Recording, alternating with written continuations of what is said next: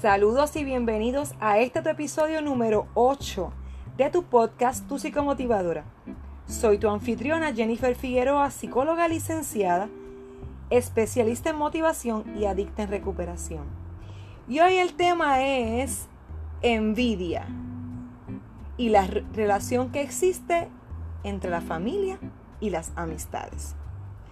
Creo que, que este tema es un poquito tabú por ejemplo, para mí, reconocer que he sido envidiosa y que soy envidiosa en algunos momentos, porque la envidia es un defecto de carácter, o sea, es, mientras yo sea humana, yo voy a tener defectos de carácter. Sin embargo, ese defecto, como aprendí, no te da placer. Porque la gula, pues pues te da placer por comer, la avaricia pues te da placer las cosas materiales que obtienes, ¿verdad? Eh, la soberbia pues puedes pensar que, te lo sabes todo y, y te sientes mejor que otro, pero la envidia es un defecto que no da placer, para mí es vergonzoso. O sea, pensar, sentir y decir que soy envidiosa, que he sido envidiosa, para mí es como, ay, qué, qué horrible. ¿Y por qué quise tocar este tema? Porque quise buscar la relación que existe entre la familia y las amistades y la envidia. Porque he escuchado mucho de apoyar lo local.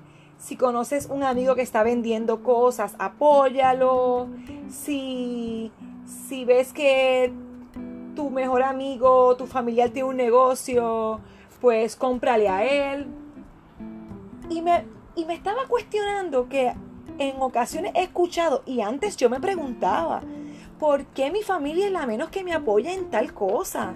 ¿Por qué si yo quiero que los invito, yo quiero que asistan a mis conferencias y a mis charlas, ¿por qué son las menos que van? ¿Por qué después me dan una excusa de que no pudieron por X, por, por Y, porque no tuvieron tiempo? ¿Qué pasa? ¿Qué pasa que mi familia o mis amigos son los menos que me apoyan? Yo, yo puedo yo puedo decir que este podcast, los menos que los han escuchado son las personas que me conocen de sanguínea, personas de familia o personas de, de amistades de tiempo. Y mira lo que sucede. Es que, es que el comportamiento humano es algo bien impredecible. Está muy estudiado, el comportamiento humano ya está bien estudiado. Si tú buscas ahora mismo la relación entre la envidia y los familiares y amistades, tú vas a encontrar información sobre esto en internet. Entonces, volviendo al tema, yo quise hablar de esto primero porque me he identificado dentro de, los dentro de las dos áreas. Me he identificado como envidiosa y me he identificado como pensar que me tienen envidia. Y este podcast, este episodio no es para que nosotros seamos las víctimas y, ay, sí, mi familia me tiene envidia. No, no, no, no. Ni tampoco para que nos creamos mejor que otros. No, no, no. Este episodio es para concientizar y para dar información el por qué no tenemos que coger personal esos comportamientos. Mira, en la psicología hay un comportamiento que le llaman el efecto de primacía.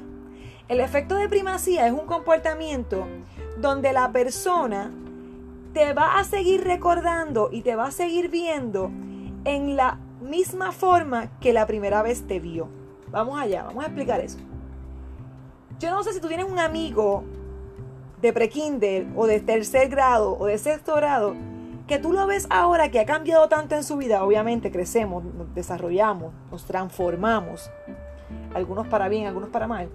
Y tú lo ves y tú dices, Dios mío, no parece al bobito que yo conocía en tercer grado. Ese no hablaba ni con nadie. Míralo ahora, modelo ahora es este relacionista público, una persona que era tan tímida.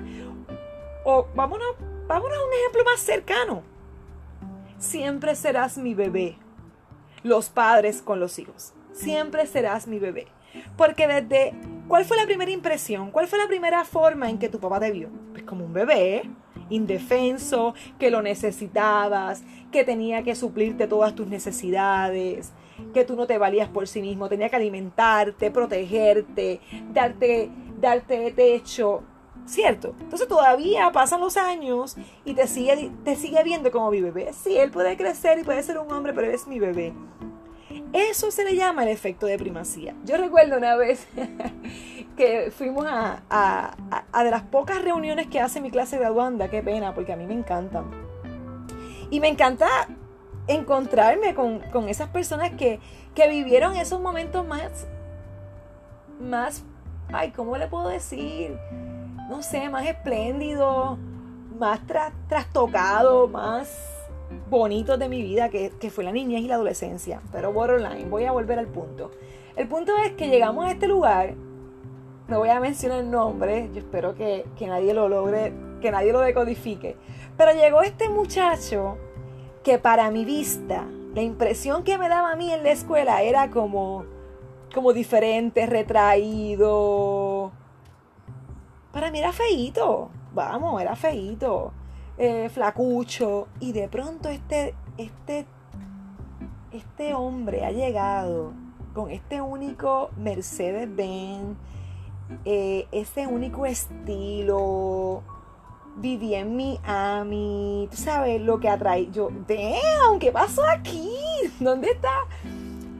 Y, si él reconoce, y si, si alguien de la clase de donde está escuchando esto y reconocen quién es, pues olvídate porque lo bueno es que estoy hablando y estoy hablando mejor de él, no estoy hablando peor. Y yo quedé como en una pieza. Para ese entonces yo no tenía tan consciente esa información del efecto de primacía. Y me di cuenta y todavía me choca. O sea, estoy en el ejemplo y todavía digo, wow, recuerdo a fulano de tal el cambio. Y me pasa con muchas personas. E incluso le pasa a las personas conmigo. Yo era la flaca, feita, este, alocada. Yo me acuerdo que yo me reía y me salía como una trompeta, así como, como algo así. Era, era, era como una corneta, salía de la garganta. Esta la saqué de la nariz por, por decirte así. No, no era tipo cochinito, era, era otro tipo, era como, como una corneta, como algo así. Y mis primos y los que me conocían, cuando yo me reía mucho, yo, yo tendía a reírme mucho. Pero llegaba un momento que yo me reía de una forma que me salía la corneta. Y mis primos me decían, Jenny, Jenny, hazte la corneta. O me decían, Jennifer, hazte la mecedora. Yo me veía tan flaca y yo hacía un baile tipo mecedora que, que, que, daba mucha risa. Entonces yo era la payasa de todo el mundo. Y yo me imagino que la gente me ve ahora y me escuchan hablar o, o ven la vida que yo llevo, siempre fui bien enamorada, a lo mejor me hacían con 20 hijos, y de pronto a lo mejor ven la vida que yo llevo y dicen, ¿quién iba a decir, verdad, que Jennifer se iba a dedicar a la psicología tan loca que era? O quién iba a decir que Jennifer, eh, mira, está tan bonita, porque realmente yo era bien fea, yo tenía como, yo, era Frida Kahlo, tenía una, una, ceja bien flaca, así me veía yo, ¿ves? Mi mamá siempre me veía linda, o, o mi familia a lo mejor me veían linda, pero el punto es que puede ser que hayan personas que me vean y digan, wow, que mucho ha cambiado ella. Entonces, la envidia viene desde ahí. Nosotros nos creamos un concepto de las personas. Nosotros nos, nos creamos este concepto de las personas o esta forma de ser. Y cuando esa persona no las cambia, como nosotros siempre queremos tener la razón, inconscientemente nos molestamos, porque entonces esa persona cambió lo que yo pensaba de ella, o sea que ya yo no tengo razón. Vamos a suponer, si tú eres el loco de la familia, el adicto, eh, el vago, el irresponsable, y de pronto tú pasas por un proceso donde te vuelves responsable, te vuelves trabajador, abstemio, ya no usa sustancia, pues la, familia es como que, sí, pero eso ya mismo se le va. vamos a ver cuánto tiempo le dura eso. Sí, pero mija, como quiera sigue siendo mujeriego. O sea, van a buscar algo para ellos sostener que tiene la razón. Y sabes qué? Van a buscar formas de que caigas a tus hábitos viejos. Para ellos poder decir, te lo dije, te lo dije, muchachos, si yo lo conozco. Yo te lo dije, eso no le va a durar mucho. Esa pareja, ah, ya mismo le mete una pata por el fundillo a esa. Porque eres así enamorado. O sea, buscan formas de ellos tener la razón. Entonces la envidia viene cuando yo no he logrado realizar o yo no he logrado tener el valor de cambiar esas creencias, esos pensamientos, esos comportamientos que me hacen daño y yo veo que otro lo hace. Entonces ese otro, si es un familiar o si es un amigo, lo que hace es que su presencia me recuerda a mí que yo tuve otra opción pero no la cogí. Decidí quedarme donde estaba. Y, y es como que todos los días tú le estás recordando a esa persona, viste que se puede bajar de peso, pero te quedaste así. Viste que se puede dejar de fumar, pero quisiste seguir fumando. Viste que se puede conseguir un trabajo mejor que el que tenía, pero te quedaste en ese trabajo por, por, por el salario, por miedo a, a no encontrar otro porque no te crees suficiente. O sea, tú le recuerdas a esa persona, cuando tú tienes un logro, tú le estás recordando a esa persona, yo tuve una opción y me he quedado donde mismo estaba. No he hecho nada con mi vida. Entonces por eso es que inquietas.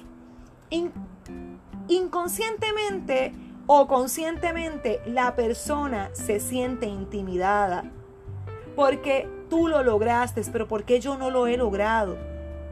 Y en vez de ir en busca de esas fortalezas que tuvo el otro, para tú adquirirlas, empoderarte y hacer eso que necesitas hacer para lograr eso que quieres lograr, pues no, te rebelas, te enfadas, criticas, menosprecias y surge la envidia. La envidia es es sentir tristeza por, por el bien de los otros, por los logros de los otros. Es tener una visión despectiva, como que tú, tú puedes codiciar cosas materiales que tiene el otro, formas de ser que tiene el otro, talentos, capacidades, familia. Sí, yo, recuerdo que, que en un momento dado en mi niñez yo envidiaba a mis amigas que las mamás eran su amiga. Esas mamás que eran bien amigas de mis amigas, yo las envidiaba. Ay, yo quisiera una mamá así. Mi mamá era más disciplinada, mi mamá tenía los límites muy, muy establecidos. Yo soy tu mamá y tú eres mi hija. Y cuando yo veía a esta mamá más jovial, más liberal, más eh, espontánea con su hija, yo envidiaba eso. ¿Ok? Yo envidiaba las parejas de larga duración. 10 años, 15 años con el mismo hombre. Estas amigas que yo tengo muchas amigas que llevan 15, 20 años con, el mismo, con la misma persona. Yo envidiaba eso.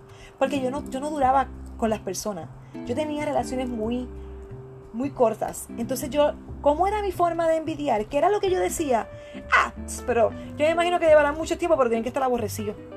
Porque para qué estar uno con una persona tanto tiempo, ay, horrible, eso debe ser horrible. O sea, yo buscaba justificar y no me daba cuenta que era envidia. ¿Ok? Entonces, cosas, por ejemplo, vamos a suponer, pues la murmuración, ¿verdad? ¿Sabías que, ¿sabías que fulano hizo un negocio? Ya va por el tercer negocio. Vamos a ver cuánto le dura. ¿Ok? Eh, otra de las cosas de la envidia es la difamación, hablar de los demás sin estar, la hipocresía, hablar de los demás exagerando las cosas, mintiéndole, poniendo un poquito de sazón. ¿Sabías que, que, que fulana, el marido se las pegó? No, ¿y con quién se las pegó? Con una menor que él, que es más linda. Y sabrá Dios, lo único que sabemos es que están separados. O sea, es una forma de, de, de murmurar, difamar, criticar, menospreciar, ridiculizar. ¿Ok? Vamos entonces a mirar. Mira, mira lo que pasa. Eh, esto, no, esto no es algo, no es un asunto que tú vayas ahora. Ay, sí, ya sé que me tienes envidia. No, la envidia puede venir disfrazada de muchas cosas. Vamos a ver, mira, por ejemplo, yo puedo pensar que los demás tienen cosas que yo no tengo. Que tienen valores y, y, formas de ser mejores que las que yo tengo, ¿verdad? Eh, pueden estar todo el tiempo con esta sensación de porque yo no tengo lo que otros tienen, porque yo no puedo ser así, porque, porque yo no puedo ser flaca, porque yo no puedo hablar como ella habla. ¿Sabes? Esos son, esos son signos, signos que nos pueden hacer ver, espérate, espérate, ¿qué está, qué está pasando? Ah, ah, este se me olvidó. Vamos a, vamos a, a, hablar sobre este tema. Hay algo bien, bien peculiar y es como que yo le tengo envidia, pero de la buena. Mira, uno de los capítulos que yo hablo de de los episodios que yo hablo del pendejismo al despertar, que está dentro del episodio de la responsabilidad de vivir. Mira, la envidia buena es una forma de pendejismo excusero. Eso es una excusa para tú no decir que lo que tienes envidia. Una cosa es admiración, otra cosa puede ser este. Vamos a ver, la envidia, admiración. Mm, ay, no me llega ninguna hora a la mente. Pero decir que tenemos, tengo envidia de la buena. Oh, no, sorry, la envidia es un defecto, no es una virtud. Entonces, mira, mira, mira cómo es la envidia de la buena. O sea, mira cómo nos queremos engañar. Te tengo envidia. Ya. Te tengo envidia. Y entonces, esa honestidad es mejor para nosotros. Porque somos honestos, liberamos y reconocemos que me puedo aceptar con las circunstancias que tengo actuales. Es un proceso. Ahora bien, otra, vamos a ver qué, puede estar sintiendo una persona que, que es envidiosa o que puede sentir la persona que siente que le tienen envidia. A veces las personas pueden hacernos pensar que no nos merecemos lo que tenemos. Y las personas envidiosas pueden, pueden pensar que no merecen ni la belleza, ni esa paz, ni ese encanto que tienen esas otras personas. Tú puedes estar en una reunión familiar y puedes entonces mencionar tu éxito y de pronto viene el primo a decir, sí, mijo, pero chacho, tú, tú si sigues así, vamos a ver, vamos a ver qué pasa, porque como tú eres, tú siempre has sido muy irresponsable y nos recuerdan el pasado y, no, y, nos buscan nuestros defectos. Entonces, ese momento, ese, ese hit, si uno no está sólido, si uno no está en confianza con uno mismo y claro de la meta que está logrando, uno puede tambalear. Y uno puede decir contra lo que él dice. Si yo siempre he sido irresponsable, yo siempre he sido inestable. Entonces es bien, ojo, por eso es que a veces a veces se escucha decir, no le digas a nadie tus planes. Y no es que no le digas a nadie tus planes, porque mientras más tú dices tus planes, más el universo está escuchando eso y más y más se impregna en esa en esa ¿verdad? En esa emoción cuántica y más lo atraes. Lo que pasa es que puedes escuchar un feedback que tú no estés preparado para escuchar, una reacción de alguien que sea significativa para ti, que sea importante y tú no estés preparado para escuchar eso y te lo creas y afecte ese plan. Eso es lo que sucede.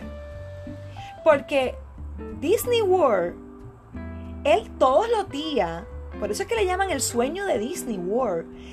Disney World todos los días llegaba a este lugar, llevaba a diferentes personas. Vente, vente conmigo, acompáñame lo llevaba a este, a este valle, se sentaba ahí y le decía, ¿tú ves, aquello, tú ves aquello, tú ves aquel terreno, ahí yo, yo voy a hacer un castillo. Y en ese castillo va a haber una entrada bien gigante. Y la gente va a entrar por ahí. Y ese castillo va a tener fuegos artificiales. O sea, él lo dijo tantas y tantas veces a tantas personas diferentes. Que por eso lograron hacer el sueño de Disney World. Una vez él murió. La diferencia de Disney World es que él estaba muy sólido y él, tenía una convicción muy fuerte de que eso era lo que iba a hacer. Cuando no estamos tan seguros de lo que queremos, de lo que estamos haciendo, entonces viene otra persona y nos dice algo, una persona significativa, porque por eso traje familias y amigos. Por eso traje el tema de la envidia y la relación entre familiares y amistades, porque viene alguien que es para ti importante y te dice algo que no encaja, que te hace conectar con un miedo, conectar con una inseguridad del pasado y tú dices, contra es verdad, le voy a hacer caso, voy a dejar eso ahí. Cuando entonces hay unas personas nuevas en un proyecto nuevo que te están diciendo, tú puedes, tú puedes, tú lo vas a lograr, olvida el pasado. Entonces tú vienes y le das validez a ese familiar y a esa amistad. ay, es que él me conoce más que nadie. No, no, no, no, no. Lo que conoce es tu pasado. Nuestro presente y nuestro futuro eh, depende ahora. Mi futuro va a depender de este presente de ahora. ¿Ok? Entonces, pues las personas, como ya mencioné, ¿verdad? Sienten miedo, sufren, porque no puedan hacer eso que hacen los demás. Entonces muchas veces buscan desesperanzar a los demás. Buscan desesperanzar al otro para, para sentir que lo superan. Sienten satisfacción cuando alguien fracasa. Yo recuerdo una amiga que estaba en un proceso de, alimentación saludable y ella era... Eh, le encantaba el pan. ¿A quién no? Por lo menos a mí me encanta. Yo no puedo tocar el pan regular. El pan blanco, el pan sobao, pan de agua, yo no puedo tocar ese pan. Y volviendo al tema, ella le decía, ella le dijo esta vez a su mamá, este mami no, estoy comiendo pan. Mira, mira si la maldad de la mamá inconsciente, ¿verdad? Porque ella no se daba cuenta. Ella no se daba cuenta que estaba haciendo la pieza de tropiezo para su hija y que estaba siendo la peor enemiga de su hija. Ella venía y compraba entonces pan y lo ponía y seguía, ay María, a ti tanto que te gusta. Se lo comí y se lo pasaba por el frente. Y mi amiga resistiendo, resistiendo, resistiendo. Y llegó un momento que no pudo más y cayó. ¿Y tú sabes lo que la amiga, la mamá le dijo? Te lo dije. Te dije que tú no ibas a aguantar. Si tú empiezas todo y lo dejas a mitad. ¡Wow! ¡Wow! Entonces yo le decía a mi amiga, es que frente a ella es donde menos puedes caer. Tú puedes caer en cualquier persona que te entiende y te diga, tranquila, vamos a recuperarnos nuevamente, vamos a levantarnos nuevamente. Pero donde una persona que lo que quiere es probarse es que tiene la razón, un neurótico, que quiere decirte, yo te lo dije, te lo dije, te dije que eso iba a pasar. ¡Wow! Tener una recaída en lo que sea que te propongas es bien fuerte. Entonces cuando tú empiezas una dieta, el marido viene y trae bizcocho, o la esposa viene y ese día hizo la compra y trajo todo lo que a ti te gustaba y tú le habías dicho, por favor, no traigas nada. Son formas inconscientes de sabotear el proceso. Lo importante es que te mantengas en ese proceso. ¿Ok? La gente no va a creer muchas veces en lo que hace al principio, porque no ha visto el resultado. Tan pronto ve el resultado te vuelves un héroe. Todos estos reggaetoneros fueron bien criticados y fueron bien burlados, pero cuando llegaron a, al Choliseo y cuando pasaron la gente por, por la Valdoriotti y vieron, y vieron su, su pancarta de publicidad, ah, yo lo conozco, ese es mi primo, ese es mi amigo, pero ¿cuántas, cuántas personas no los apoyaron? O sea, eso va a pasar en todo. Una vez tú te conviertes, una vez tú haces realidad lo que dijiste y lo superas, te conviertes en el sabio y en el maestro de todo el mundo. Pero mientras, mientras dices algo que vas a hacer, algo nuevo y que vas a innovar y que vas a salir de la norma y que vas a ser anormal porque no vas a ser igual que los demás, ay, eres un loco, ay, ese está, ese está como que loco, yo no sé. Ahí está como una cosa nueva, qué sé yo. Así te van a tratar. Y esos son los procesos de envidia. Ese es el defecto de envidia de todo ser humano. Ahora bien, cuando lo tenemos consciente, pues podemos trabajar mejor con él critican, te hacen observaciones sucias o hirientes, los que te envidian. Eh, te buscan rebajar, son celosos, son posesivos, ¿verdad? A veces a las parejas no les gusta, no les gusta que tú te superes.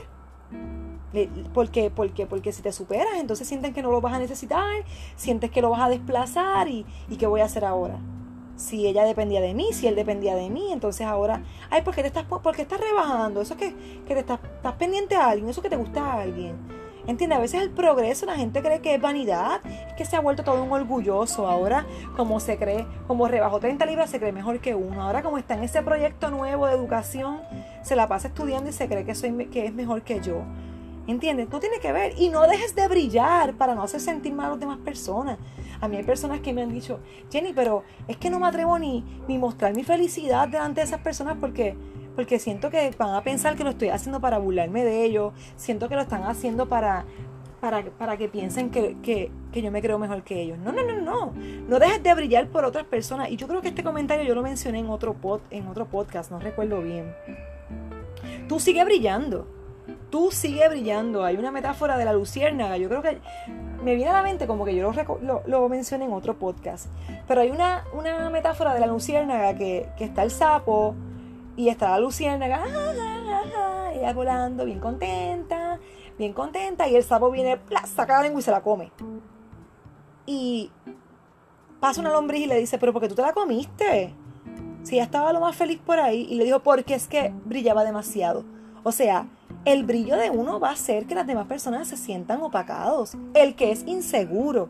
Porque la persona que está segura de sí misma se va a hacer, al contrario, va a unir fuerza y va a ver tus fortalezas y va y se va a acercar a ti para potencializarse. Ay, yo tengo esto débil, esta persona lo tiene fuerte. Vamos allá, vamos a sacarle provecho.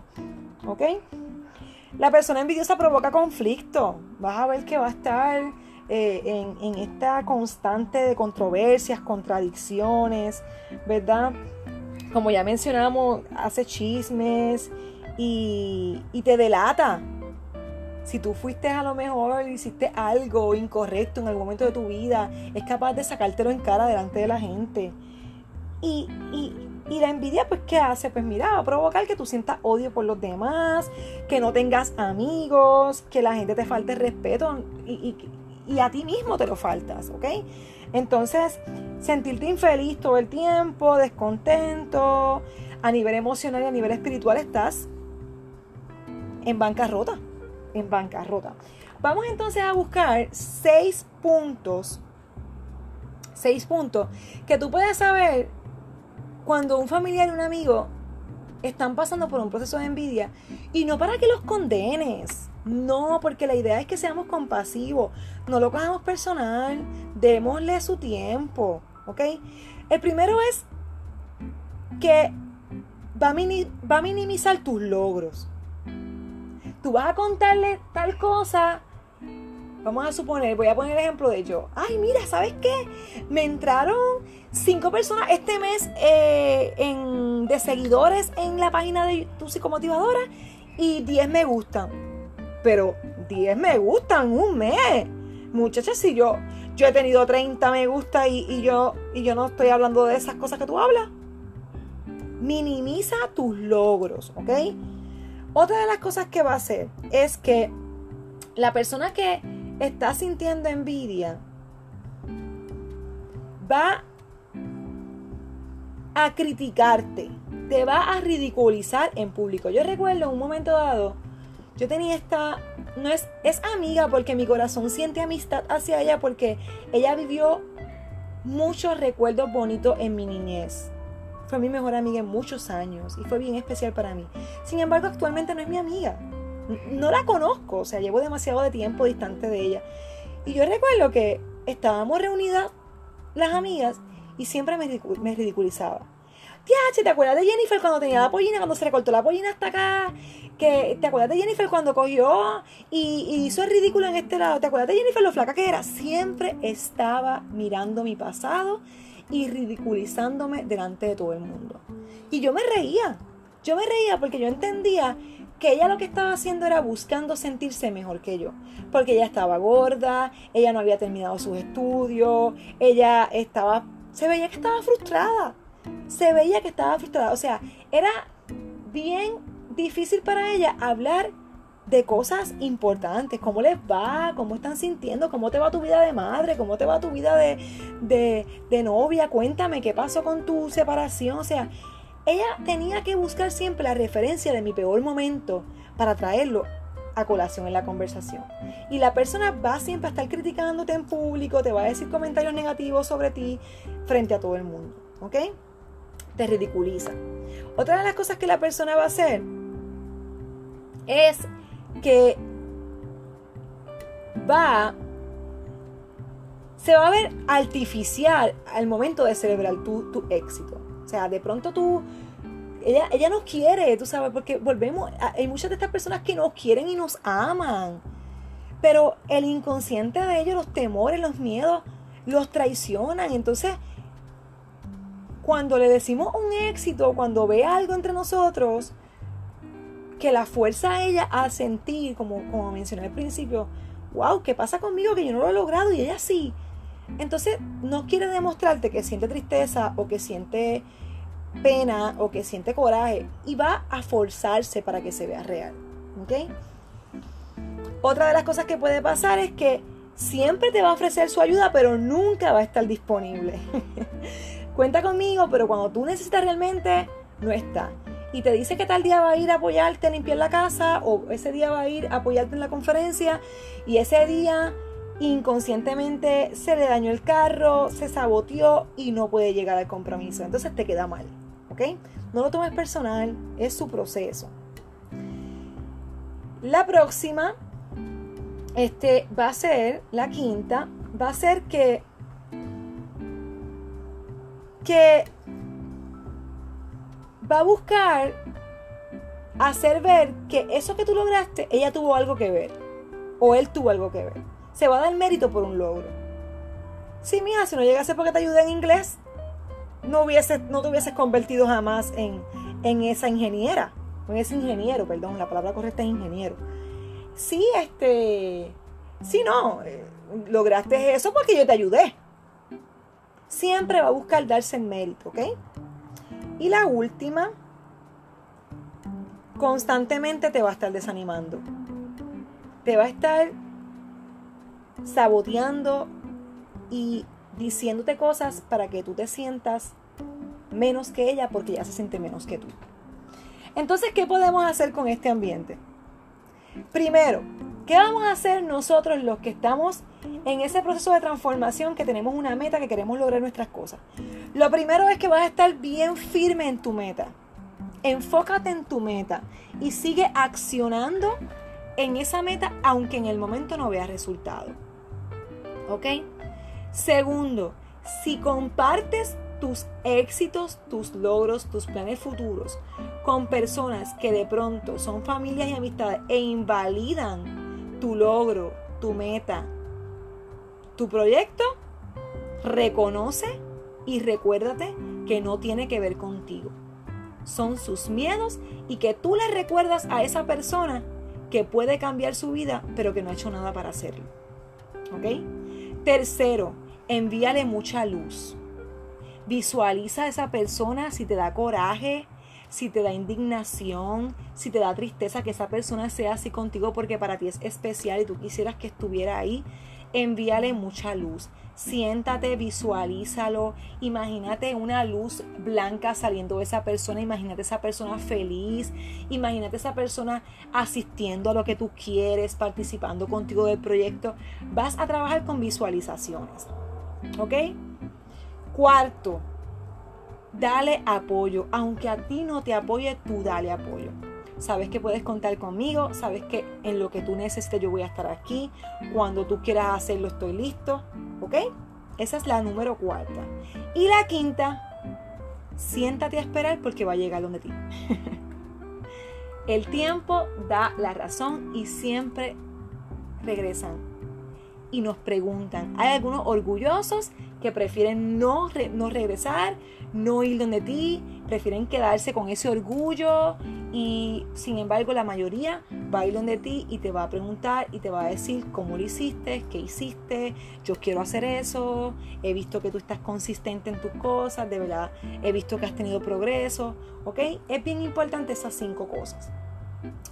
Eh, este tema es, es un poquito tabú mencionar la envidia sin embargo, te invito a que, a que reflexiones en qué momentos has sido envidioso. No te creas que no eres envidioso.